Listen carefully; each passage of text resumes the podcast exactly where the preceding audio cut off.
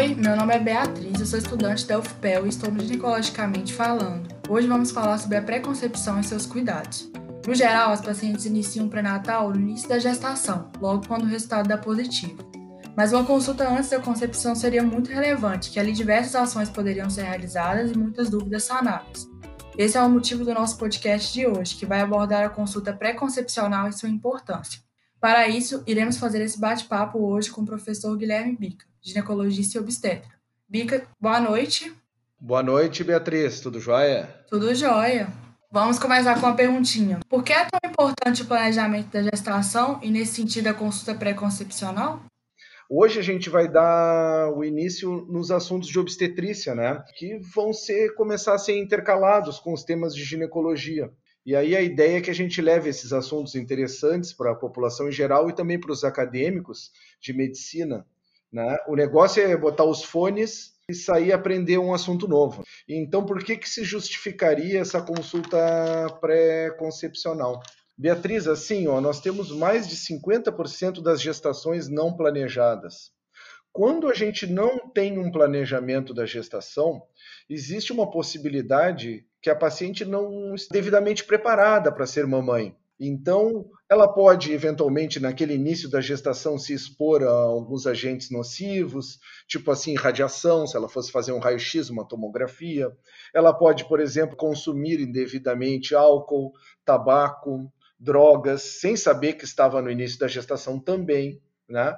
E até mesmo o uso de medicações que são tão constantes, a gente se automedicar, né? A paciente não estando programada não estando esperando que, tá, que vai engravidar, ah, ela também poderia ter um uso de alguma medicação que trouxesse alguma influência nociva naquele início da gestação. O, o ideal, quando a paciente deseja gestar, é ela se preparar e que é o que a gente vai conversar a seguir. E nessa consulta, o que, que a gente faz? Então, nessa consulta, é, vão ser realizadas diversas coisas. Além daquela revisão ginecológica de rotina, que a paciente, se ela tiver atrasada, ela vai poder fazer, são avaliadas a, o histórico da paciente, uh, focado na questão da gestação futura. Vai ser avaliado se ela tem alguma doença pré-existente que pode atrapalhar essa gestação. As principais, assim, o diabetes, a hipertensão, doenças de tireoide, mas algumas outras doenças também podem ser avaliadas. Solicitados exames de laboratório, coletado o Papa Nicolau ou pré-câncer, enfim, um check-up completo para avaliar como é que está a saúde dessa paciente, é medido o peso dela, aferida a pressão, para ver como é que está a saúde dela, para que ela possa começar um pré-natal bem certinho. Entendi, muito bom. Então, identificando as doenças pré-existentes nesses exames, o médico pode atuar e minimizar os seus efeitos na gestação e no parto? Claro, tu imagina assim, se a paciente for hipertensa, obesa ou diabética, ou até as três coisas, que às vezes elas vêm associadas, se a gente tem tempo, a gente tem a possibilidade de conseguir com que ela reduza a hipertensão dela, organize a questão de atividade física, né?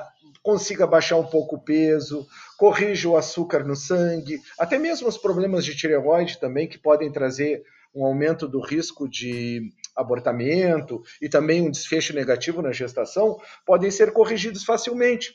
Então, essa é a grande possibilidade que a gente tem de corrigir esses problemas para que a gestação flua mais legal, né? Entendi, muito bom.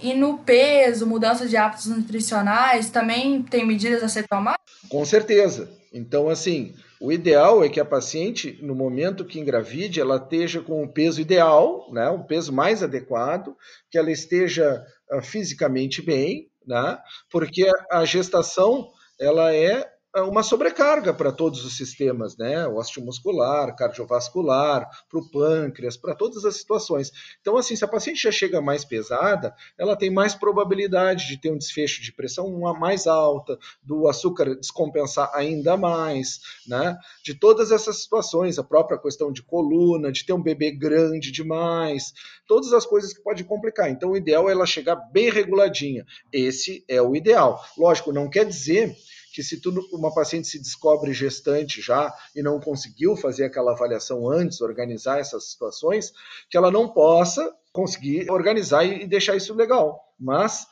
se tu puder fazer antes, melhor. Entendi, muito bom então prevenir, né? E a gente estava falando, estava falando da primeira consulta e você citou alguns exames. Quais exames são solicitados nessa primeira consulta pré-concepcional, doutor Bica? É, os exames são muito parecidos com aqueles exames que são feitos no primeiro, na primeira consulta do pré-natal, que vocês vão ter a seguir um outro podcast falando da consulta do pré-natal. Então, assim, os exames básicos, assim, que são solicitados são o hemograma, para ver se a paciente tem anemia ou se ela tem alguma infecção, o exame de glicemia, que já iria fazer essa avaliação inicial e ver se ela tem alguma propensão ou já é diabética, né? Os exames de DSTs, porque a gente não conversou ainda, mas as DSTs podem trazer problema na gestação, né? O exame de sífilis, o de HIV, o de hepatite, tanto a B quanto a C, a avaliação da imunização da hepatite, mas a gente vai falar mais adiante, né?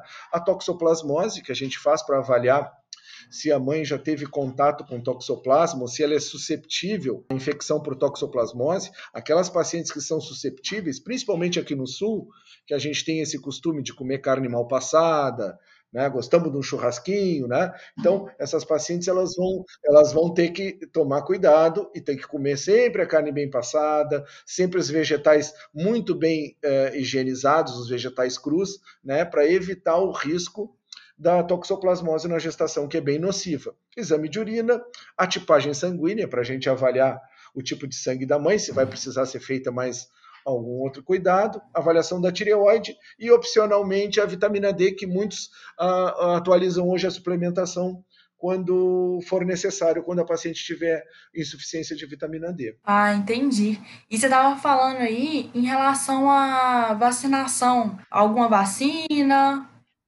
Como é que fica? Então, assim, a gestante, uh, isso serve tanto para o momento do, do pré-natal também, né? O ideal é que a paciente fique imunizada e que tenha todas as vacinas em dia, né?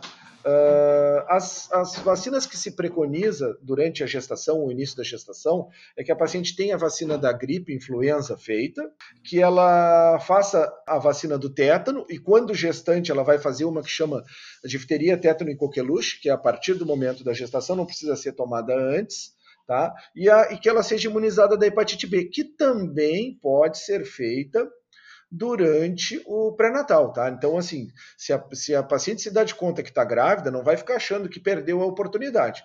Ela tem algumas vacinas que vão ser feitas durante o, o pré-natal, que podem ser antecipadas antes. A vacina da rubéola, ela é importante por causa que ela não deve ser feita durante o pré-natal e a paciente deve ser imunizada antes. Então, essa é uma vacina que é importante e é da pré-concepção. Essa não é das pacientes que já estão gestantes. Essa é uma vacina que é feita previamente à concepção. Ah, que bacana, é bom saber então, porque essa vacina torna a consulta pré-concepcional ainda mais importante, né? Sim, muito embora grande parte das pacientes já devam ter sido vacinadas durante a infância. Né? Então, o mais provável que todas sejam vacinadas, mas uh, é uma oportunidade na consulta pré-concepcional de avaliar se ela está com essas vacinações ok. Sim, sim, muito bom. E em relação à suplementação, a de ácido fólico é iniciada já nessa consulta e para que ela serve? Então, mais uma coisa que é legal né, é que assim o ácido fólico é um suplemento que ele faz com que diminua o risco de malformações do sistema nervoso central, principalmente do tubo neural, então uh, do bebezinho, né? Então a deficiência desse ácido fólico proporciona esse aumento desse risco. Então, quando a gente faz uma suplementação, quer seja 30 dias antes, 60 dias antes do, in, do início das tentativas, a paciente, quando vai engravidar, ela já está com o nível de ácido fólico organizado e adequado. Né? E aí o bebê vai ter menos risco de ter essas alterações que são extremamente graves para ele. Então, essa é a suplementação primordial. O ajuste nutricional da paciente, que era como a gente falou, ele entra junto com o peso e a paciente, o ideal seria até que ela tivesse já uma orientação dietética de uma nutricionista. Entendi. Muita coisa, então, é, tem nessa consulta pré-concepcional. Mas caso a paciente não realize e se depare com um teste positivo, o que, que ela deve fazer e quando ela deve é, se consultar? Então, assim, o ideal é que ela faça a consulta tão logo ela tenha o diagnóstico da gestação. Porque isso vai nos dar mais tempo de organizar todas essas situações e a gente conversou nos questionamentos anteriores. Então, ela marcando em seguida a consulta para que ela comece mais cedo, ela vai conseguir instituir o ácido fólico mais precoce, vai conseguir organizar essas situações dos exames de laboratório dela, já vai se dar de conta que não deve nem usar álcool, nem, nem drogas, nem fumo, né? Todas essas situações já vai se cuidar com a questão do uso inadequado de medicações, porque o próprio profissional na consulta vai dizer o que, que ela pode usar para determinados sintomas, então ela vai diminuir a probabilidade de estar tá se automedicando com alguma medicação que seja que não seja legal de usar no, durante o pré-natal, né? Ah, entendi. E para finalizar, me diga uma coisa, doutor Bica, quais são os conselhos finais para as futuras mamães que o senhor quer dar? Primeiro conselho, que todas as futuras mamães possam programar suas gestações, que elas tenham gestações no momento que desejarem, né? quantas vezes quiserem, mas no momento que desejarem. Então, a primeira coisa para dar certo um pré-natal, para que tudo corra bem, é tu estar, estar querendo engravidar. Quer dizer, não ter uma gestação de, no susto, não ter uma gestação que não era para acontecer. Né? Então, a gente já teve podcast de anticoncepção, teremos outros. Né? Então, quem, quem deseja engravidar, vai engravidar. Quem não deseja engravidar, não é para engravidar no susto. Essa é a primeira dica, né? A segunda dica é o seguinte: uh, fazer uma consulta pré-concepcional, como a gente disse. Se possível, então eu quero engravidar, estou com um relacionamento legal, nós vamos querer ter um bebê, vamos consultar e vamos ver como é que está a saúde para corrigir essas, essas todas as situações. A terceira dica é aquelas que não conseguirem, como a gente conversou na última questão, que vão procurar o atendimento tão logo tenham o seu diagnóstico de gestação. Né? Uma coisa importante que a gente precisa saber é que assim, ó, quando um bebê nasce, ele já tem um ano de vida. Ele tem os nove meses de vida intraútero, né, que ele ficou dentro da barriga da mãe, e os meses que antecederam na pré-concepção. Então, uma vida saudável é igual a uma gestação saudável e é igual a um bebê saudável. Então, é essa a dica que fica sempre que possível, façam a consulta pré-concepcional. Muito legal, doutor Bica. Foi muito bom o podcast de hoje. Agradeço pela sua presença. Muito obrigada. Eu é que agradeço a todos e a partir de agora a gente vai ter as inserções de obstetrícia, né? Então, logo em seguida vocês vão ter um podcast uh, de pré-natal e assim nós vamos adiante, tá? Um grande abraço, uma boa noite para todos e ginecologicamente falando, segue o baile. Um abração. Seguimos. Um abraço, professor.